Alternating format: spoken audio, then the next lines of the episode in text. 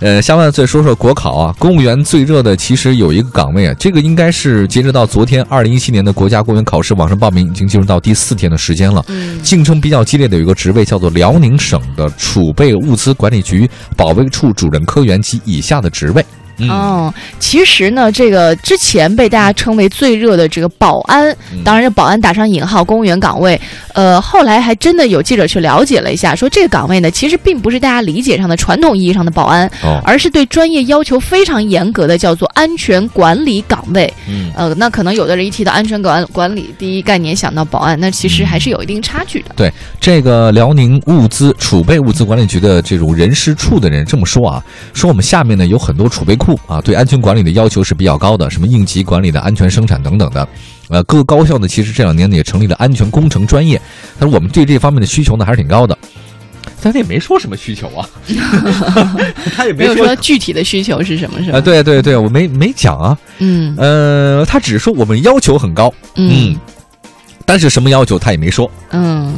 对吧？对，这个其实呃，相当于是之对于之前误读的一个解释吧，因为之前很多人说啊，保安的要求要这么高，那其实它保安对对对概念不一样。嗯你知道吗？对比辽宁啊，吉林有一个储备物资管理局，嗯你要他这么说，他说我们要求呢是安全工程类的专业，哦，而且有两年的基层工作经验，报名专业呢为第一学历。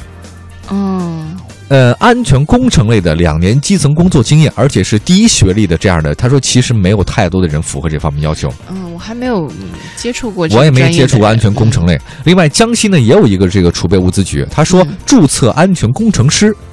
有安全工程师的这种资格资格证书吗？应该有，我都好嗯像没怎么听说过这个哈因。为我们不在一个行业当中嘛。嗯嗯嗯嗯嗯，嗯审核合格的人数只有十二个人，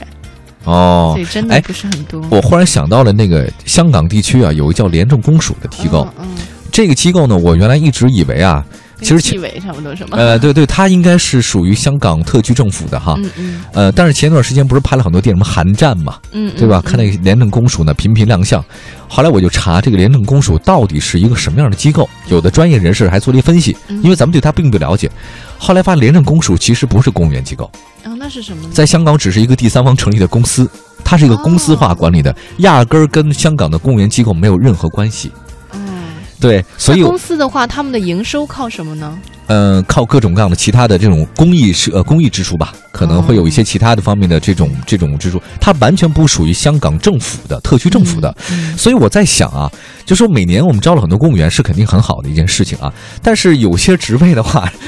是不是？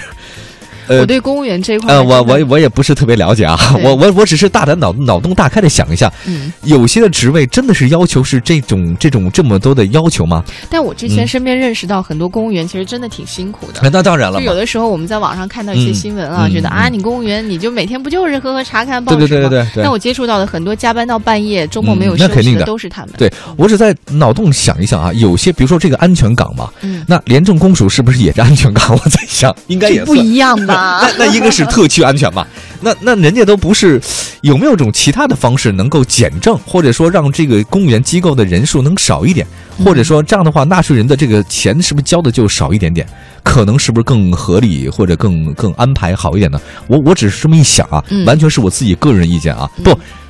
完全不是我个人的意 见，啊大家觉得能代表谁就代表谁，反正不代表我。瞧你怂的！我汗都下来了。